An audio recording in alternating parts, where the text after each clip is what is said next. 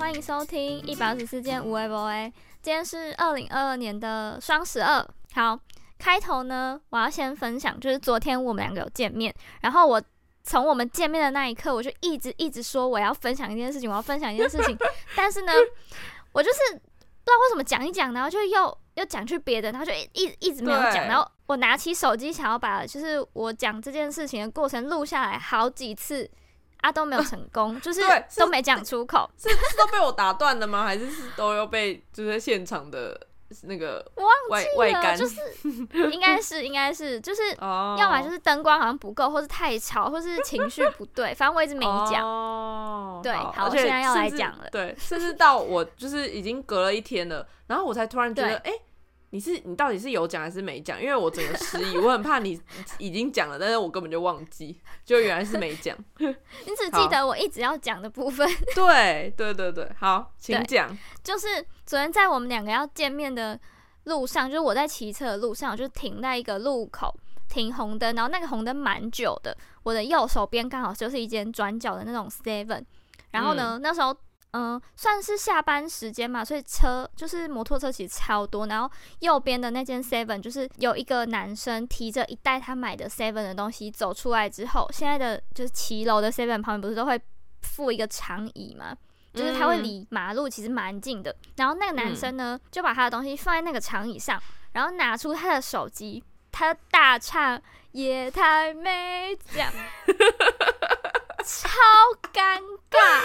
唱给谁听啊？是好超大声的那种，对着手什么意机唱，思？是这就他不是讲电话吗，？他是拿起来想在看手机的这个角度，然后就大唱歌，然后呢，我就很尴尬，然后所有就是骑机车的人，大家就是有点余光往那边看，但是我不嗯太敢直、直接看。然后这时候就绿灯了，说我们就赶快骑走。这样就是一路上我都在想说，就是前几天你刚好跟我分享，乔瑟夫说，嗯，假设哦你做一件事情让别人觉得很尴尬，那是对方的课题。我就突然想说，是我的问题，对，这是我 的课题。这是大我刚刚为什么要家的问题觉得那么尴尬呢？因为我真哦的是尴尬到，就是屁股有夹起来的感觉。就想说什么意思？啊真的，哎、反而他自己本人不尴尬，真的是尴尬的都是大家、哎，就是尴尬都是你的事，不关我的事，这对样。突哦，然觉得，嗯，真有道理，哦是我们自己都觉得太尴尬，他根本就不在乎，所以他才会这样做。Oh my god！所以他的课题，他的课题已经修完了，是剩下我们。我们还没想说要做这件事情，然后看看我们有多尴尬，或是看看我们这些哦骑机车的人敢不敢直视他，然后结果发现我们都不敢，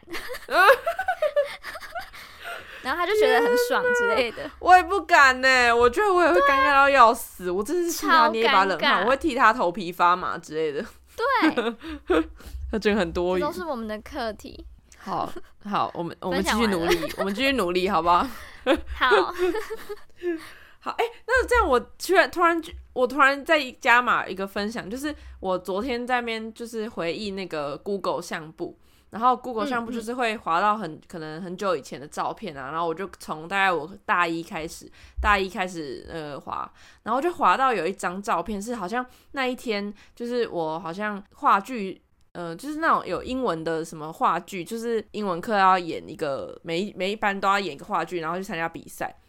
我嗯那时候好像就是演一个可能什么僵尸之类的，然后我就嗯在脸上有被化妆，就是要画一半的脸，然后就是画那种真的是特效妆。我们班有人就是真的特别会画，然后他就在我脸上面化妆，然后就是就画着去演戏演话剧嘛。演完话剧那天好像就是要回，就是可能我是要回家，我就在那边划那个。那个照片的时候，我突然滑到一张，就是因为我化那个妆就是很难得嘛，所以就会想要嗯自拍，然后可能跟别人拍照，然后我就看到好几张我跟别人的照片啊，或者是我的自拍，我就看到有一张，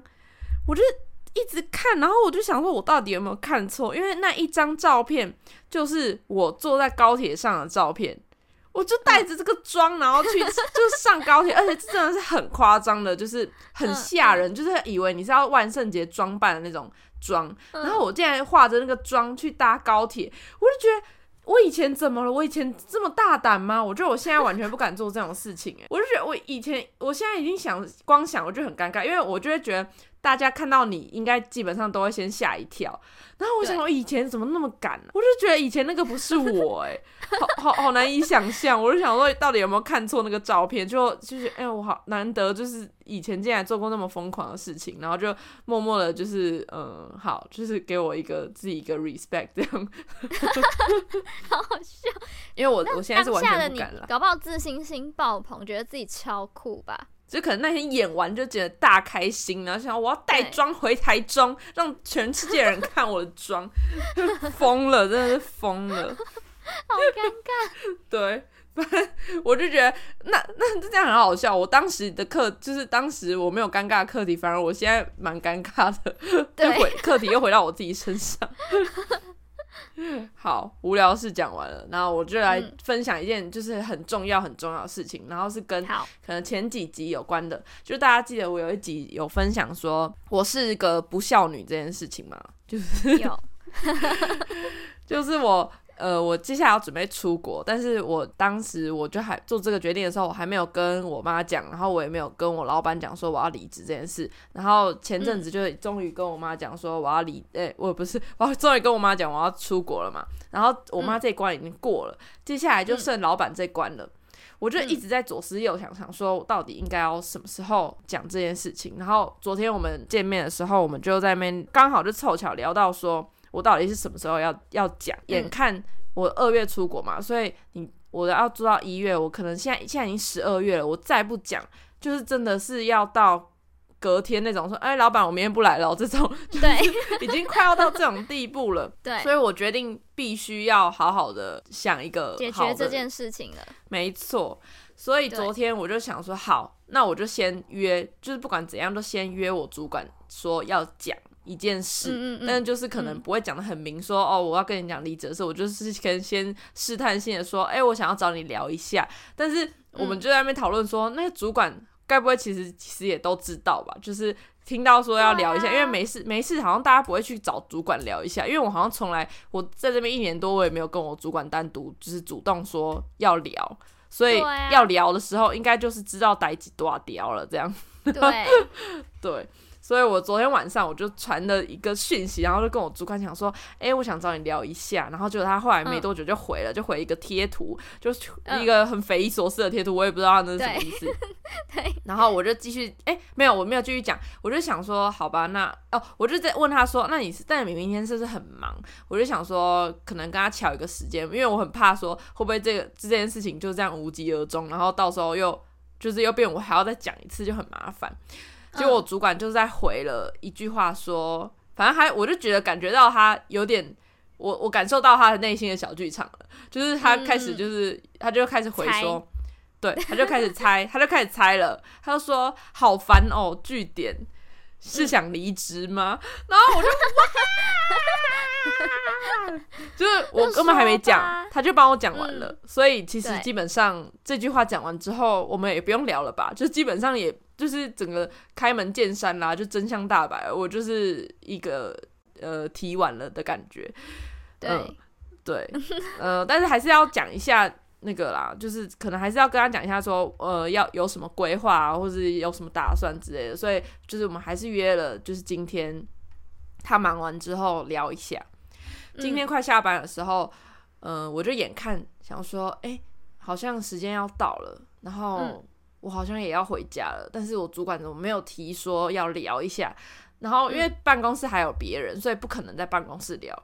结果，呃，我要下班的时候，他就后来我主管就往外走，然后我就有心里猜到说，哦，好吧，那应该是他是要在外面讲的意思。就我就走，我就是顺势要下班回家，我就打开门，然后他就是示意要我过去，就是问说，啊，要不要聊一下这样？但是其实，我觉得整个气氛呢，都比我想象中的还要好，嗯，就没有什么，没有什么很严肃或是很。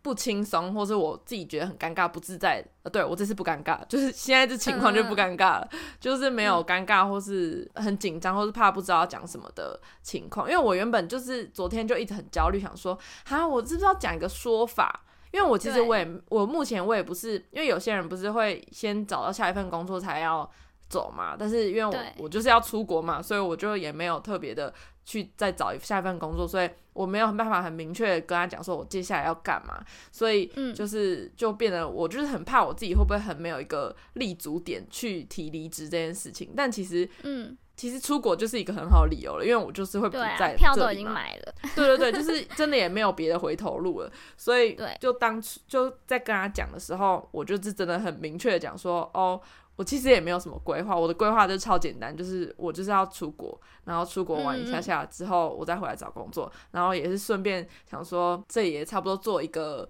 做一个段落啦，然后我我甚至有跟他讲说，我原本没有要在这里待那么久，但就因为也没有不，就是也没也没有觉得。但就是后来也没有觉得不开心，或是很不好，嗯对，所以就是一直做到现在。然后想说回国之后再去呃换换个新环境，或是去哪里看看。我觉得他都我主管都就是超级能够理解，而且我之前就有预预测过说他，我们之前有一季不是聊。离职这件事吗？哦，突然觉得这样回想起来有点好好感慨哦。那时候还是很挣扎的情况，结果现在竟然提了，就觉得好、啊好奇妙哦。你提也是这种感觉吗？就是就是哎、好像真的也没有想象中的难，就是就是提了对。的感觉。第第一次提离职的时候，真的是心情好好复杂，好紧张，会会很担心说我不知道怎么应对，或是我讲出来会不会被人家觉得说，嗯，我是因为我自己很受不了啊，或者怎么样，然后就想要离职什么的。但嗯，我提过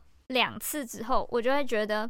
其实主管或是老板根本就没有把你看得那么重要。我觉得老实讲就是这样，或是他根本就已经经历过有人要离职这件事情超他们习惯了，习对就是他都很很习惯这种事情。对对对，然后你真的要哦干嘛？其实他们好像没有那么在意，哦，懂就是可能表面上当然会，但我就觉得你真的离职之后，他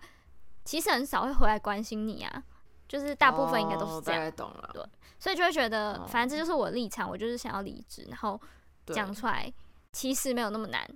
真的，对我就是讲了之后，我那时候原本就觉得我主管不是那种会拦、会去拦你，或是去勉强人的那种人，所以嗯我也没有觉得好像会很难。就是这件事，我我觉得难的部分应该都是我自己因为心理小剧场，就是心理因素，嗯我就会想说，哈，那这样我主管接下来会不会怎么样怎么样？就是接下来呃，对他就是提了之后到我要走这段期间，他会不会怎么样怎么样？但其实 嗯，啊啊啊能怎么样？就是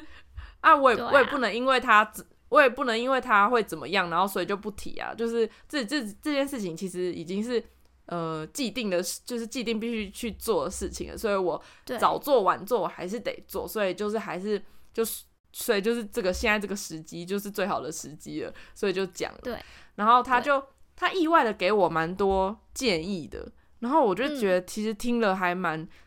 嗯、我觉得他他有感受到我的嗯类似一种呃迷惘嘛，或是嗯，就是呃，在我内心深处，可能还是他还是有感觉到说，我还没有真的那么多那么的确定或是笃定，我接下来应该要做什么。那但的确是嗯事实，就是因为不然嗯我就会先找工作了嘛，但就是还没。然后他就有给我一些对于可能我他觉得我哪里做的还不错，然后哪里哪里还可以再加强。他没有讲的很直，但是反正我的翻译我自己的感受上就是他有给我对我一些他可能这这这一这一年多来，然后观察我在工作上面的一些指教或是一些赞许之类的，我就觉得是一个蛮良好的、好的蛮良性的。提离职的过程，所以就是让我觉得经验蛮好的，不会觉得好像很紧张，或是觉得然后，他他要就是他会不会很就是有些人会老板会酸言酸语啊，就是会想说啊你你这还没学完啊，你就要走啊之类的哈，对 然后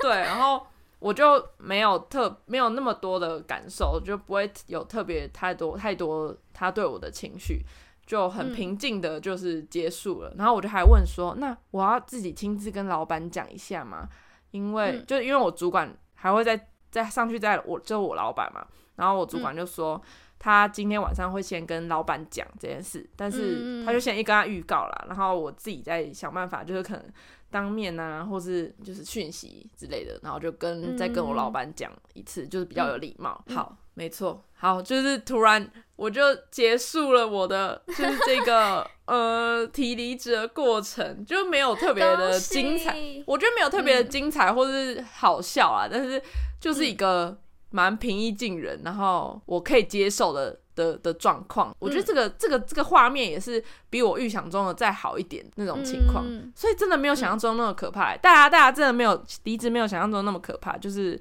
对，嗯，对啊，还是但还是要取决就是你的老板啦。但对，就真的讲出来就好了，真的好像没有真的那么难，就找到好的时机，然后有一个冲动，然后就就可以讲了这样。而且我我主管还让我自己决定说。反正我想要做到几号，我就可以做到几号，没差。然后我就觉得，好赞哦，棒。好，各位，我做到了。对，好，然后我们频道频道两个人突然就变无业游民了，这样。对，还没了。哎，这是我们在这个频道，我们各自两次的。离职的经验吧，算是哎，真的，对你也经历了两个工作，然后我也是经历了两个工作，这样，真的，对，没错，没错，真的是这样。现在就是觉得期许二零二三年是一个很好的重新开始，就是一个好年，每年每年都在想说啊，明二零二三要过，一定会 过得比二零二二更好，就是又跟之前一样，对，会的，会的。那我就是接下来继续分享一个，嗯，我最近看的一个小剧，小剧吗？对，它就是只有两集的一个轻松小品，轻松温馨小品。然后这个名字叫做，它是一个剧集。然后这个剧集大家应该都不陌生，它是它叫做《你的婚姻不是你的婚姻》，就是跟之前不是也有一个剧集是《你的孩子不是你的孩子》的类型，是呃，是不是同一个系列？但是是同一个。就是种类，就是可能就是换，这次是换成婚姻这个题材，然后就会有，嗯，婚姻这个题材，它就是会有五个小故事，然后总共有十集，然后一个，呃，一个小故事就是两集，所以就是会有五个小故事组成，然后都是不同演员跟不同编剧啊、导演，就是完全不一样的故事，就会让你可以看，他就可能探索很多可能不同婚、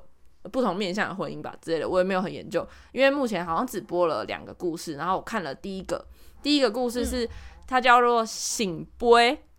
就是我们寡杯的那个醒杯，然后是刘冠廷跟孙可芳演的。然后大家不知道有没有在 follow，就是这这呃台剧或者娱乐新闻？对对对，就是大家知道刘冠廷跟孙可芳就是是情侣。我那时候看到他们两个是情侣，然后又又就是又要真的假戏真做，就诶假戏真做，就反正他就是要。要在就戏外是情侣，然后要在戏内又要在演，就是在演情侣，我就觉得超酷，就觉得感觉超好看。然后我就那时候开始播之后，我就我就看，看完我真的好喜欢，我真的推荐大家去看这部剧，因为真的很轻松，就是轻松到轻松到我真的会笑出来。我真的很少看看台剧，我是很少看台剧看到笑出来，但是它是认真的让我。就是会心，不是会心一笑，是会笑出声音的那种，就是很好笑。哦，我有时候也很讨厌那种刻意搞笑的台剧，但是他就不会，他就是会觉得哦，那个角色就是很浑然天成，就是那么好笑。其实这这这整出剧其实都围绕着一个轻松。温馨呃搞笑的一个路线，但是其实他想要包装的是一个很温馨、很真的会很感人的一个东西，因为他到第二集就开始走向一个比较嗯哎，我要讲到什么程度啊？我现在几乎已经把所有剧情都讲完了，没关系啊，可以讲，可以啊。好，反正就是我觉得讲出来了还是很好看，大家还是可以去看。就是他想要包装一个东西，是因为他们就是反正那个两个呃男女主角就是是一个结婚大概几年的一对夫妻，他们就是有遇到一些可能。嗯，男生不够用心啊，或是之类的，然后就会有一些小摩擦，然后就小误会，然后就可能就会女生或是其中一方就会有点后悔，想说。当初我到底嫁给他是不是对的决定，就会有一直围绕在说，我有没有我会不会后悔这件事情。大概这整部剧是围绕着这个氛围，然后男生是为了要想要猜透，那个这个女生在想什么，或是想要做一些事情讨她开心什么的，但是又不知道她在想什么，所以就延伸出了一个一个小道具，是一个 boy，就是有一个这个这个 boy 其实也是一个主角，就是他们有一个剧里面就是有个设定是这个 boy 是你一把你就可以知道说这个女生在想什么的这个小设定，嗯我觉得很可爱，元素是这样。然后它最重要嗯最重要的一点，我就直接讲最精彩的部分。我这这我这段整个看到哭，就是有一个女生，呃，就是那个女主角要跟这个男生结婚之前，嗯她就去土地公拜拜，然后想说想要求神问卜一下，看会不会给她一点想法，或是给她一个指点迷津一下。结果她当她可能问说，哦，我到底是不适合嫁给这个男生，或者要不要结婚的时候，她一把就是那个不会就是丢到空中的那个瞬间，嗯她突然明白了，因为这是她人生第一次那么想要求到一个醒杯，所以她就是突然在那一刻，她就明白哦她一定要嫁给那个男生了，因为她、嗯她最后有讲一个。现在算是京剧或是名言的一个哲人生哲理，就是就是当你你想要做一件事情，别人都说你一定会后悔，就是别人都说你会做这件事情会后悔，但你还是很想做的时候，那个就是你人，就是真的就是你的醒杯了，就你也不用去拔了，嗯。就是你你就已经足够去证明自己想要做这件事情，你就去做了，这样。我就觉得看完就觉得很，虽然他是在讲婚姻，但我觉得也是可以去投射到你在做很多个决定，你都可以用这样的方式去评断说你到底想不想做这件事情，或是嗯你做这件事情会不会后悔这件事情，或是就算可能你真的会后悔好了，但是你搞不好你不做，你才是会更后悔。就是后悔跟嗯遗憾，看你要哪一个吧。看你要做了之后觉对得很后悔，还是你都不做，但是你根本不知道是成功还是失败的那种遗憾。对，我就觉得哦，整个就很好看，我觉得很推荐大家去看，就是好，很可爱，然后又很很很温馨，很有富有人生哲理。搞不好看完就是觉得，嗯，也也不一定会想结婚啊，但是可能就是会 对于你现在面对的很多不确定的事情，你可能会有一些更明确的方向，或是你就好，你就决定你就决定你要去干嘛了之类的，嗯对嗯蛮蛮不错的，推荐给大嗯。家。好，下一个换我推荐我最近在看的东西，好，很跳痛。最近突然，其实我从大学的时候就一直一直有在看脱口秀这一类的节目，但是我那时候嗯。看的都是什么达康啊、黄义豪啊，或是最有名的应该就是伯恩夜夜秀这一类的吧。嗯嗯嗯。就我记得大学有一阵子我就是很爱看，然后后来过了大概三三年，就是都没有特别去看这些可能更小众的表演，嗯，因为像夜夜秀这种，它就是一直会播，一直在热门上面，就偶尔大众看一下。对。对，然后最近呢，我突然迷上了这一类的剧，然后特别有一个呃类型是漫才，嗯，就两个人的嘛，双口喜剧。对对对，最近好迷哦，就是大概这一两个礼拜，我真的是打开我的 YouTube，全部全部都是这种 open m i d 的表演啊，什么什么喜剧啊、啊站立嗯。喜剧啊，怎样怎样怎样的，我就觉得好有趣哦。就是当现在大家可能都在看一些什么初恋啊、什么感人的电影啊、什么什么的时候，我整个人就是迷上了漫才，我觉得好 快乐。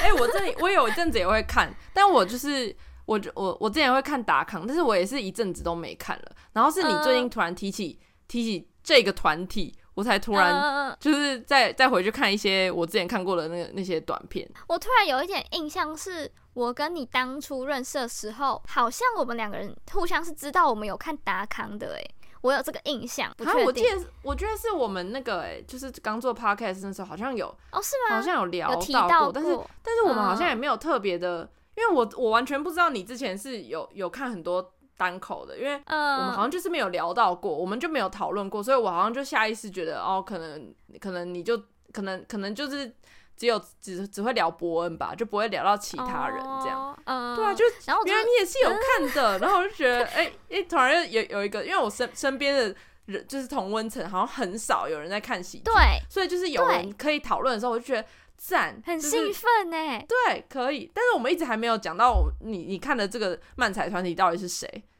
好，会不会铺陈太久，就是最后都忘记讲他们这样。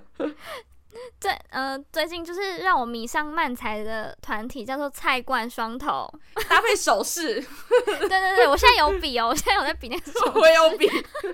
大家好，我们是菜菜冠双头。双头，哎、我们太没默契了，我们不能当菜冠双头。没关系，反正呢，就是最近几乎把所有这一类影片都看过一遍，然后我的心得就是觉得，真的是假设我现在还有什么压力啊或怎么样，我就嗯不要再去看一些太有太沉重啊，或是太有什么意义啊之类的节目了。我就是看这种让我觉得很搞笑，然后不需要想太多的节目，就是真的是嗯，人生会过得很开心诶。就是有时候我以前有一阵子很喜欢看理科太太。嗯但是他讲的东西，其实比较多跟什么情绪心或是有关过往的不好的记忆呀、跟自己有关童年回忆，对对对那个看完究、探究、对挖你自己其实会内心。压力很大，会想很多。欸最近就是突然整个我的 YouTube 整个转过来了，就是变得很嗯快乐。我就推荐大家。然后就另一方面是我发现这个部分的受众是不是其实蛮少的，就是像我自己身边的朋友，或者只是我们没有。没有特别会去聊这件事情，因为大家都以为自己没有看，还是其实有看喜剧讲出来很很怎么样嘛？就是我完全不会接收到我会吗？旁边有人在看，我好像也，我觉得是一个可能是真的，真的也没什么人在看，但是有看的人可能也不见得会很常会大肆的宣传，对不对？对，因为像我也没有大肆宣传，我有在看了，对对对好像对对对。好了，可以理解，搞不好很多我们这种人，反正呢，就是跟大家分享最近都在看漫才，然后我有一个意外的小发现，就是在我看了那么多漫才之后啊，我突然就是我吃饭的时候超爱看我们这一家，虽然我们这一家我已经看了数百次吧，就是每一集要讲什么我基本上都知道，然后谁是谁我都记得，对，哎、等一下，就发现你要不要？嗯，你要不要先简介一下漫才啊？因为我觉得感觉好像没看漫才的人是大是大家都会不知道。完蛋了，我我可以简介的好吗？压力好大哦、嗯嗯，你就用最简单的方式。好，基本上呢，我自己的我自己的理解啦，就是嗯职业外行人，我在看就会觉得两个人的漫才，尤其是他们就是日系，诶、就日本漫才嘛，通常都会是有一个人是聪明的，一个人是笨蛋的，嗯 这样子解释可以吧？就反正呢，一定会有 A 讲一句话，B 拿来吐槽他，然后就会有一个人一直一直负责吐槽。对，然后偶尔会突然相反一下下，然后大家就会想说：“哎、怎么会你吐槽了之类的。”对，就是一个装傻，一个吐槽啦，就是一定要有一个比较笨，一个要比较就是吐槽的那个人，然后就会他们就会一直对话这样。对对对对对，基本上就是这样子。然后好，就在我看我们这一家的时候，发现原来这就是日本人的讲话模式吧。哦，对就是我们这一家里面，其实每一个组合或是每每一集里面，他想要讲的东西，就是好笑的那个点，基本上也都是吐槽来的。例如说，嗯我那一天在看的集数是，大家知道我们这一家里面有一个女生叫川岛吗？是就是呢，川岛就超级喜欢小柚子。对对对对对，他们同班同学这样，她就是一直一直暗恋柚子的那个女生。然后川岛呢有一个很好的好同学，就好姐妹叫嗯山下，反正她们两个就是一组的那种姐妹嘛。但通常嗯她们的角色都是川岛一直在自以为他跟柚子可以怎么样，或是他在幻想说他跟柚子可以进展到什么地步，然后怎样怎样怎样的。然后每一次呢，他在幻想的时候，他朋友就会在旁边吐槽他说：“你们根本就没讲过话吧？你想太多了吧？什么什么的。”我就觉得好搞笑哦，这是漫才 哎。就是他可能 说小右会觉得我今天这样子很可爱吗？然后然后那个另外他朋友就会说你今天根本连他都没有看到吧？什么他直接吐槽一波吧？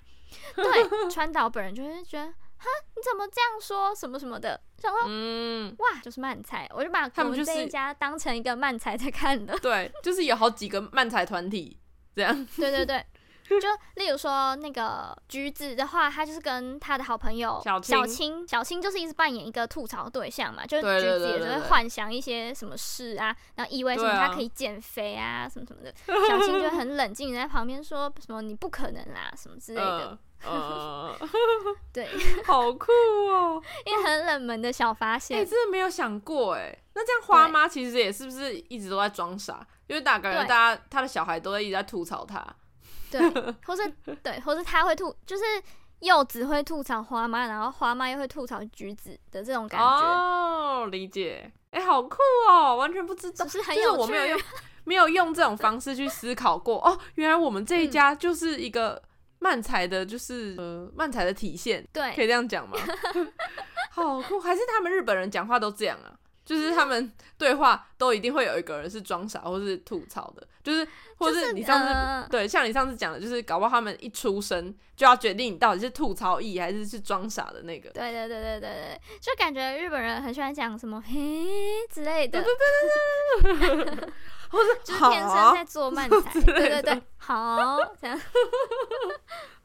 很好笑。而且你你要不要分？就是而且那种那个漫才看久了，你就是会有一些 always 在你心里面。就是你如果自己讲出什么很自很值得吐槽的句子的时候，你就很想要吐槽自己之类的。真的，我 那一阵子就是我太太常看的那一阵子，我只要一跟一七零聊天，就是用讯息聊天、打字聊天哦，我自己讲出一句很适合吐槽的话的时候，我就在下面补一句吐槽自己的话，就是我脑中就开始有两个人，就嗯在我讲一句话之后呢，就会有另外一个人说：“怎么可能啊？什么 太扯了吧有？呢？”对对对对，太瞎了吧吧？对对对，我就是有大概一个礼拜的时间，我自己讲什么话，对我心里就会有另外一个人说话、哎，哎、好可怕！你会不会人格分裂啊？就直接你你就是你就是身兼吐槽跟那个装傻，我就可以去当写，手了。你就可以，真的好有趣哦！我还我们还嗯立下了一个小小誓约吗？也不算有立下，就是也就是反正我们在聊这件事情的过程中，我就说什么，还是我去当我要去试写看看，我们能不能变成一个写漫才的人，然后有一天可以嗯去讲 open m i n d 讲漫才这样。然后这时候呢，就会发出个疑问，想说，嗯，谁跟我讲？我谁然后谁谁？对，到底是谁要跟我讲？总不能我一个人讲吧？嗯于是呢一，人分饰两角啊！没有没有，我就偷偷立下了一个小合约书，是假设哪一天我真的写出了一份那个就是漫才的一个短嗯剧，一七零就是要负责其中一个角色。我现在就是在这个 p o c k e t 上面就跟大家大声的宣扬这件事，嗯不对吧我写出来，这样对吗？我怎么不知道？我强迫中奖哎！我真的强迫中奖，你写出来，我就一定要演这样。对对对对对，我们现在就是讲好了，然后那大家，那大家有感受到？那大家可以感受嗯到说，我们的我们两个两两个到底是谁适合装傻，谁适合吐槽吗？目前好像还不知道哎、我觉得我们好像都有哎、就是哦，因为我们两个人都会灵活互换角色的那种。我们两个人都会讲出很荒谬的话，然后很值得被嘲笑。对对对对，然后另外一个对就会马上泼冷水之类的，对对对对对，笑死，好像也蛮酷的。还是我们就是直接做一个，就是我们完全不会那个，我们不会没有没有真的特定的人设的那种，就然后每一次上去，大家都可以猜说今天谁会被谁是吐。槽，谁是对对对对对对对对每次都不一样，就让你们猜不到，就是哦下一秒哎、以为他在装傻，哎、没有他是在吐槽的之类的，哎啊，你是不是突然就是好像很想参与一样了？哎有吗？没，嗯我只是提你自己出一个在当自己，想哎、你给我先写出来，你给我先写出来，你先写写看。就最后是我自己很想写，然后我直接写一个对接好一个剧本，然后叫你讲，对对对，然后跟我说，哎、我们要上去喽，这样。笑死。好，希望我们有有朝一日可以跟菜官双头同台，这样吗？对，嗯、好好，好。最后我还有一件想要分享的事情，也是关于我最近看的在看的东西，这样，然后嗯超冷门，就是最近在 Netflix 上面上了全新的《天线宝宝》，什么啦？我真是好好奇哦。怎么了？我好因为我一直都知道，嗯，不敢说不敢说不好看，但就是我长大了。啊，跟以前有不一样吗？有，我这边要提出几个不一样的事情告诉大家。好，首先，第一个最惊人的改变是，呃，一开始天线宝宝有一个重点主角，就是会升起来的小太阳的那个对对对小对，婴儿婴儿，对对对对对对对对。变成一个 black baby 了，我吓到。你说黑人小孩吗？没错，黑人黑婴儿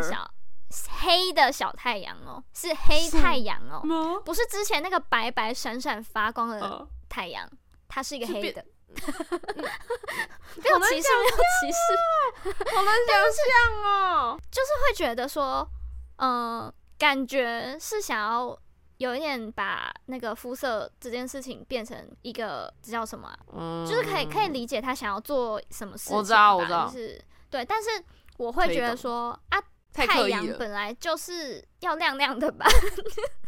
就是而且我自己觉得好笑的点是这个啦，而且到底是真的会有人在乎那个太阳是黑人还是白人吗？